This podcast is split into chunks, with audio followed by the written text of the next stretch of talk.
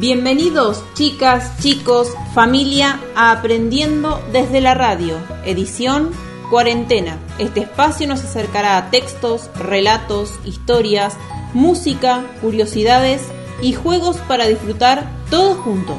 Subí el volumen de la radio. El guardapolvo y la mochila no la vas a necesitar, pero sí la cartuchera y unos papeles.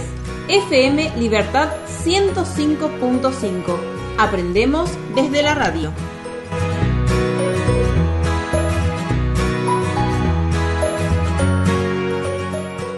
Hola, hola, ¿qué tal? ¿Cómo les va, chicos? ¿Cómo andan? Bienvenidos a este programa número 5. Hola, señor Cele, ¿cómo te va? Hola a todos, ¿cómo les va? Hola familias, chicas, chicos. Aquí estamos otra vez en un momento de música y conocimiento. Y comenzamos este programa de esta manera.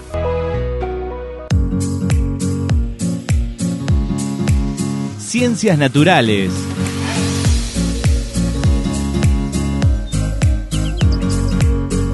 Y en el área de ciencias naturales vamos a compartir algunos datos curiosos sobre el cuerpo humano para que aprendas sobre nuestro lado más extraño.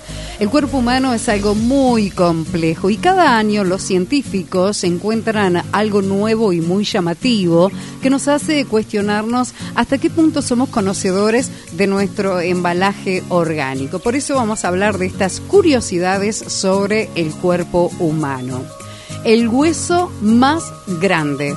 En el cuerpo humano hay huesos de todo tipo de longitud, pero el más largo es, sin lugar a dudas, el fémur.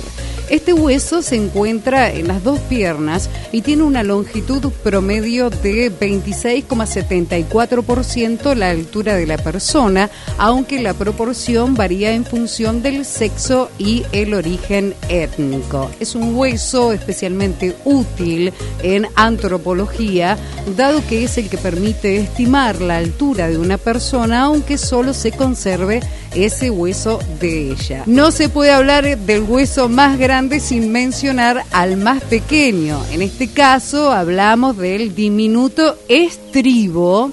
Es un huesecillo que se encuentra en la oreja y tiene una longitud de entre 2,5 y 3 centímetros. Otra de las curiosidades, cambian nuestros ojos al eh, crecer. En el momento de nacer, la mayoría de los niños tienen ojos claros, siendo muchos de ojos azules. Sin embargo, los que tienen padres con ojos más oscuros, al ser expuestos a los rayos del sol, generan más melanina que los hijos de padres con ojos claros, volviéndose los ojos del mismo color que el de sus progenitores. Nuestro aroma. Al igual que tenemos una cara característica cada uno de nosotros, también generamos un olor diferente. Nuestro aroma es un signo que nos puede identificar, dado que la nariz humana es capaz de asociar hasta 50.000 aromas distintos y perfectamente se puede reconocer a alguien solo aspirando su olor. El motivo por el que olemos diferente es debido a varios factores, entre ellos está la genética, algunas de nuestra dieta y claro está nuestra higiene corporal. Si hablamos del órgano de mayor longitud, tenemos que mencionar al intestino delgado, que llega a medir hasta 3 metros mientras la persona está viva, porque al morir, este se expande alcanzando entre los 7 y 8 metros de largo. Los seres humanos y en general la inmensa mayoría de los animales somos un auténtico mundo viviente para miles de millones de microorganismos. A nivel microscópico, la cantidad de células y bacterias que habitan y conforman nuestro organismo es altísima. Se estima que hay entre 10 y 50 mil millones de células en el organismo y que aproximadamente cada 60 segundos mueren unos 300 millones. En cada centímetro de piel habitan unos 32 millones de bacterias, las cuales en su inmensa mayoría, cerca del 95%, son inofensivas. En cuanto a la boca, se pueden encontrar hasta unas 40.000 bacterias. De hecho, cuando nos damos un beso, transmitimos cerca de 280 tipos diferentes de bacterias. Son tantas las bacterias que viven en nosotros que si todas fuesen recogidas y metidas en un saco, este pesaría 2 kilos más. ¿Cuántos músculos movemos al hacer gestos? En la cara hay músculos, de eso nadie tiene dudas. La pregunta es cuántos de ellos se implican en cada uno de los gestos que hacemos en nuestro día a día. Cuando sonreímos, por ejemplo, usamos 17, mientras que cuando fruncimos el ceño son muchos más, hasta 43. Al enfadarnos se utilizan cerca de 37, siendo también los mismos cuando lloramos. Así que ya lo saben, en vez de comprar productos de teletienda para hacer gimnasia facial, lo más sano y económico es emocionarse. ¿Dónde hay más huesos? Del total de 206 huesos que tiene un ser humano adulto, cerca de un cuarto de ellos se encuentra en los pies. Cada pie tiene 26 huesecillos, siendo estos 7 huesos tercianos, 5 huesos metatarsianos y 14 falanges, 3 por cada dedo, excepto el primero que tiene 2. Y hablando de otra curiosidad, tiene que ver con la lengua y con las huellas dactilares que son únicas. Las huellas dactilares se han convertido en uno de los distintivos más eficaces para identificar a una persona. Cada persona tiene las suyas propias y no es un rasgo que pueda heredarse ni dependa de la genética, con lo cual ni siquiera los gemelos idénticos comparten huellas dactilares. Esto mismo pasa con la lengua humana. Cada persona tiene una diferente, con sus cinco evoluciones más o menos marcadas, su forma propia y la distribución de las papilas gustativas. Algunas curiosidades de nuestro cuerpo. Prácticas del lenguaje. En la provincia de San Juan, a 60 kilómetros de la ciudad capital, luego de atravesar Caucete y Vallecito, se encuentra el santuario de la difunta Correa. Está en la cima de una colina donde, según la tradición, de Olinda Correa halló la muerte. Cuentan que esta historia sucedió en 1835 en el marco de los enfrentamientos militares que tenían lugar entonces en la Argentina. Diolinda estaba muy enamorada de su marido y ambos amaban al bebé que acababa de nacerles, pero el atropello, los celos, el poder y la guerra iban a separarlos. Esta historia que les voy a contar es la historia de Deolinda y de cómo llegó a convertirse en una leyenda en la difunta Correa. Una historia que mueve la fe de los miles de devotos que todos los años visitan su santuario o la veneran en los pequeños altares que se encuentran a la vera de todas las rutas del país. Y dice así. Ella tenía 18 años. Era una flor del valle por lo simple, por lo fresca, por lo linda. Y amaba tanto al baudillo, su marido. Él tenía 20 años y un bebé goloso que mamaba la leche de la Diolinda, el hijo de los dos. Hasta que apareció un hombre de apellido Rancagua, un militar con fama de sanguinario, y le echó el ojo a esa madrecita que le daba el pecho al hijo y los amores al marido. Pero ella ni lo miraba. Por eso a Rancagua le subieron por las tripas unos celos negros. Y lo primero que pensó fue sacar del medio al condenado ese del baudillo. No sería tan difícil. ¿O para qué tenía sus galones, su tropa, sus influencias políticas? Para usarlas y las usó. Le vino bien la guerra civil que derramaba sangre de hermanos en el país por esos tiempos. Sus tropas estaban en La Rioja y la parejita en San Juan, provincias vecinas esas. Fue fácil para Rancagua conseguir la orden y reclutaron nomás al baudillo para la guerra. Lo llevaron desde San Juan a La Rioja por la fuerza. De otra forma no lo hubieran separado de la de Olinda y del hijo por la fuerza y a la guerra. Si lo mataban, mejor. Mejor porque así a Rancagua le quedaba el terreno libre para conquistar a la florcita del valle. O eso le parecía, pero la Diolinda se le hubiera secado la leche antes que vivir separada del baudillo, y fue tras él, envolvió al hijo y se fue. Había que animársele al desierto sanjuanino, pero ella tenía las piernas jóvenes, algunas provisiones y suficiente agua. Cuando Rancagua llegó a rondarle el rancho no la encontró. La Diolinda ya andaba por tierras pedregosas. Tenía que caminar siempre hacia el este y no perder de vista los algarrobos. Así le habían explicado.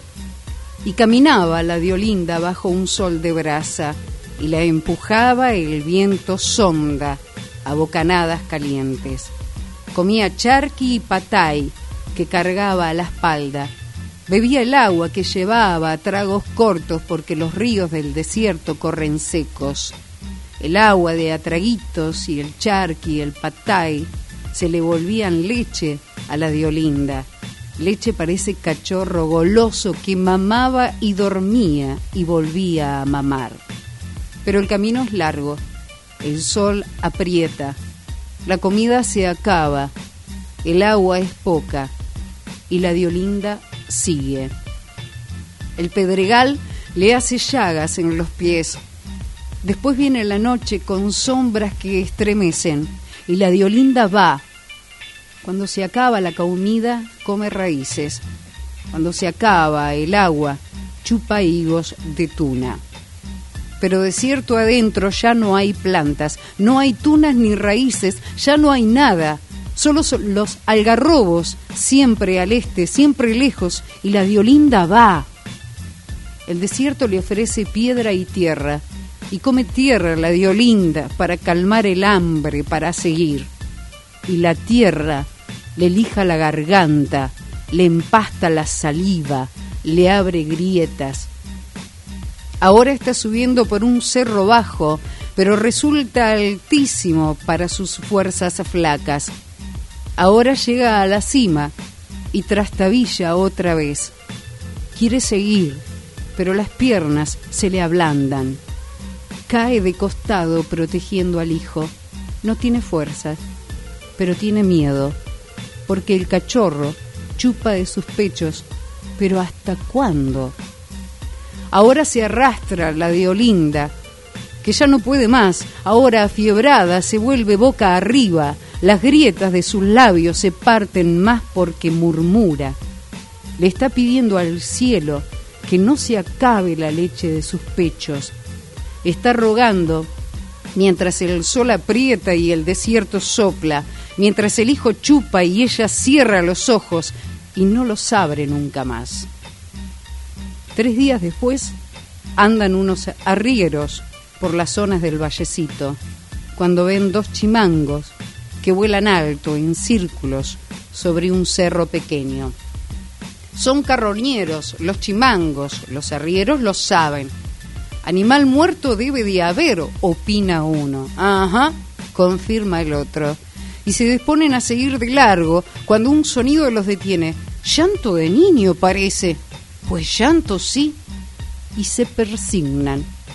Allá van los arrieros, cerro arriba, van a enterarse de qué animal ha muerto, van a mirar de dónde viene ese llantito que ahora paró y ahora sigue y que ojalá no sea de almita en pena. Así es como la encuentran a la Diolinda, difunta tres días atrás. La sombra le hace sombra al hijo que llora y mama, que mama todavía.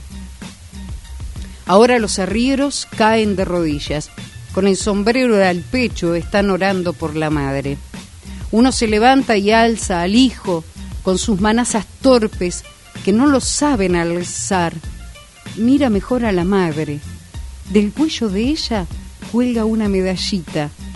El otro la ha tomado entre los dedos, la está mirando fijo. Es. es la de Olinda, dice. La de Olinda Correa. Ave María. La entierran allí mismo, en Vallecito. El bebé se ha salvado. Ni muerta lo abandonó. Milagro dicen en el pueblo. Leche viva de madre difunta. La historia de la de Olinda va de boca en boca. En Vallecito levantan una capilla. Un día alguien le deja como ofrenda una botella de agua. La botella conmueve al próximo que llega y ese le trae un jarro rebosante. Otro le acerca una botija, otro más llena una damajuana, agua y más agua para la pobrecita y que no sufra nunca más de sed. Una muchacha le lleva su vestido de novia y otra novia le deja su ramo de azar y otra más sus zapatos, su tocado de tul, velas también y más ofrendas cada vez más.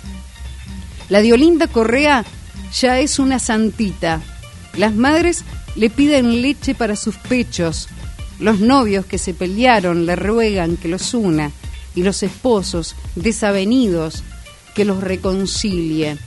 El que pierde un objeto le pide que aparezca, los que pierden el rumbo que los oriente. Todo lo que se pierde parece que devuelve la de Olinda, incluso la salud. Así lo cree la gente y otras cosas le piden. Y ella, la muerte que da vida, la difunta milagrera. Y a los costados de las rutas argentinas es común ver cada tanto unas capillitas enanas de madera y chapa con una cruz rodeadas de botellas. Son los altares que el pueblo le levanta a la difunta Correa, innumerables Allí le dejan todo el agua que le faltó a su vida, como si apagar la sed de la Diolinda se pareciera un poco a ganarle a la muerte.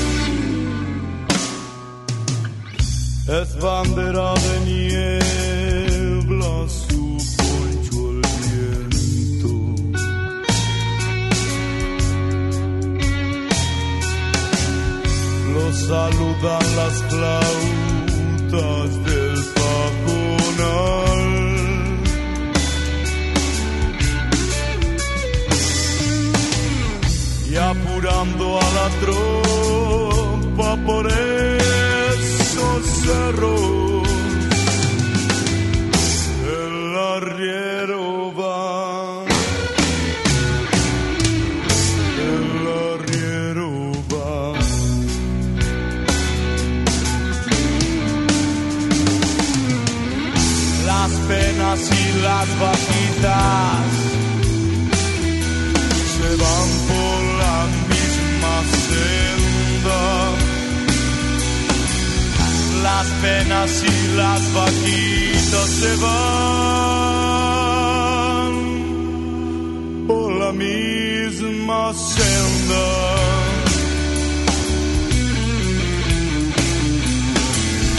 Las penas son de nosotros, las vaquitas son ajenas. Las penas son de nosotros, las vaquitas.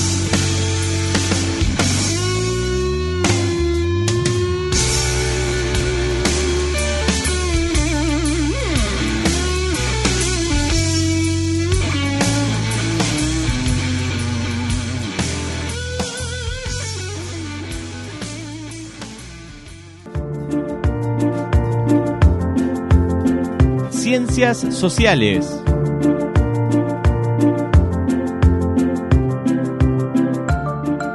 El término independencia tiene un cambio muy significativo a fines del siglo XVIII, fundamentalmente en el proceso que lleva a la independencia de los Estados Unidos.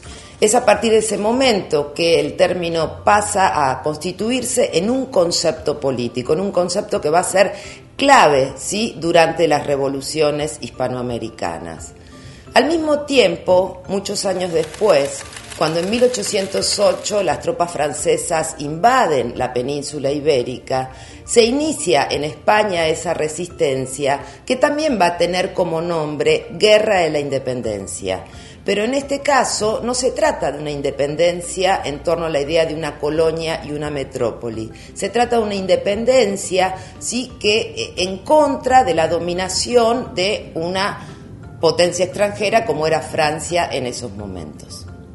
Bueno, el término independencia en, en los momentos en que se va a, dar la Revolución de Mayo en Buenos Aires, tenía una doble connotación, ¿no? Era vista como algo positivo cuando esto se refería a la lucha contra los franceses en, la península, en España, y un uso negativo si esto se refería a la eh, lógica de la ruptura del pacto colonial. Estos distintos usos de, del concepto de independencia también están plasmados en los escritos de quien va a ser uno de los líderes indiscutibles de la Revolución de Mayo, que es Mariano Moreno.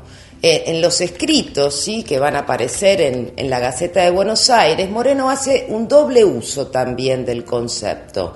Va a utilizarlo como una connotación positiva, de la misma manera que los españoles lo van a hacer como lucha contra los franceses, pero cuando se refiere a la situación de Buenos Aires, a la situación del Río de la Plata, va a utilizar el término emancipación. En el contexto de la Asamblea de 1813, el uso del concepto también va a ser doble.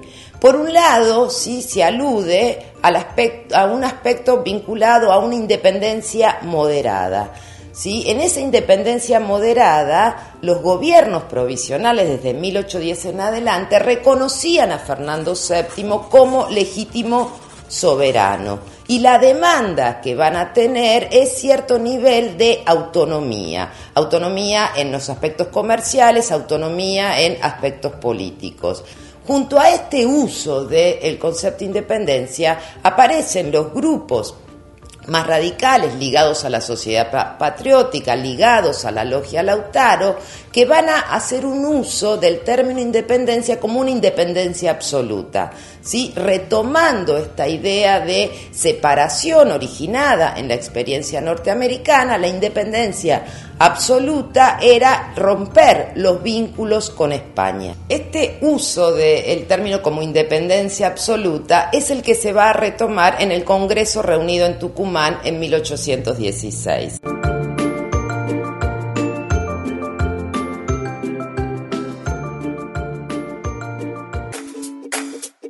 Matemática.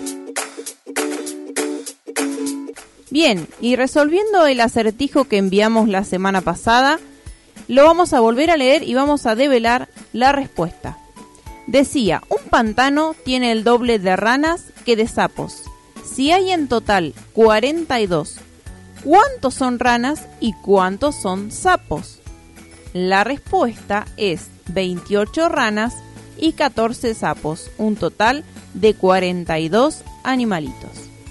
Por otro lado, y en el día de hoy, vamos a hablar sobre los números, ¿sí? Dice, los números nos ayudan a resolver muchísimas situaciones de nuestra vida cotidiana. Todos los días resolvemos situaciones numéricas. Vamos al almacén, al kiosco, utilizamos distintas unidades de medida, como el litro y el gramo para cocinar, el metro para medir un mueble, la cantidad de porciones que necesito para partir una pizza, entre otras tantas. A veces, resolver un problema no es tan fácil. Debemos pensar cómo llegar al resultado, descubrir los diferentes caminos que pueden llegar hasta llegar a la situación. ¿Qué tenemos que hacer para resolver un problema? Te damos algunas pistas. Primeramente lee con mucha atención el texto para interpretar la situación.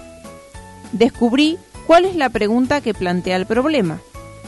Diferencia los datos ¿Todos son importantes para resolver el problema?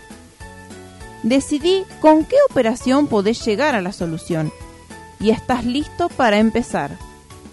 Luego de resolver, verifica que el resultado obtenido sea correcto. Recordá escribir la respuesta.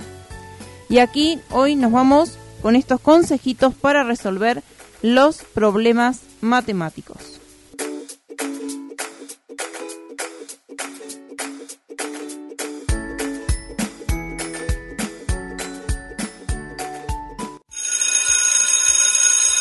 Acaba de sonar el timbre y esto ha sido todo por hoy. Espero que haya sido de su agrado. Les mando un beso grande y será hasta el próximo programa. Señor Caro. Y esto ha sido todo por hoy. Espero que la hayan pasado muy bien. Nos volveremos a encontrar en el próximo programa. Gracias.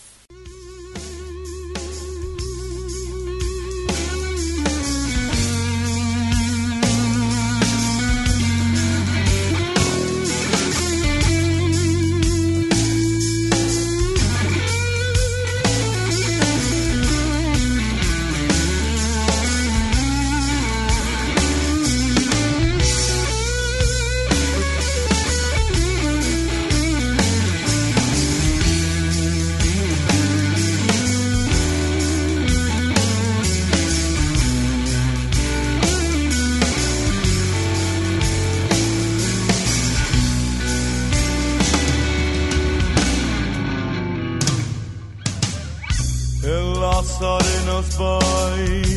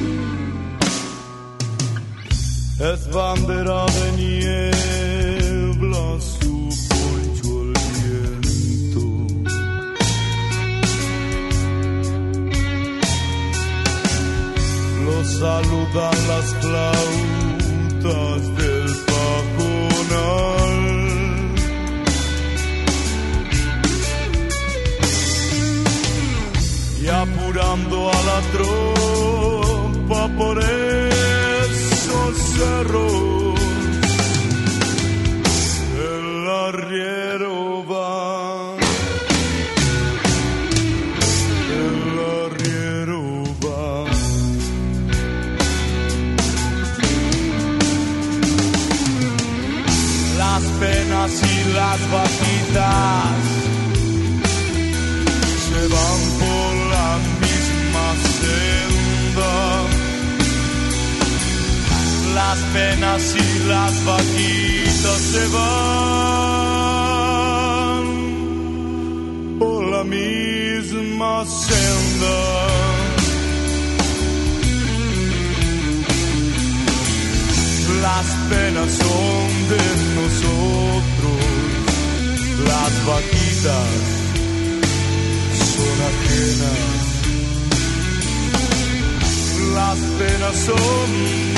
nosotros, las vaquitas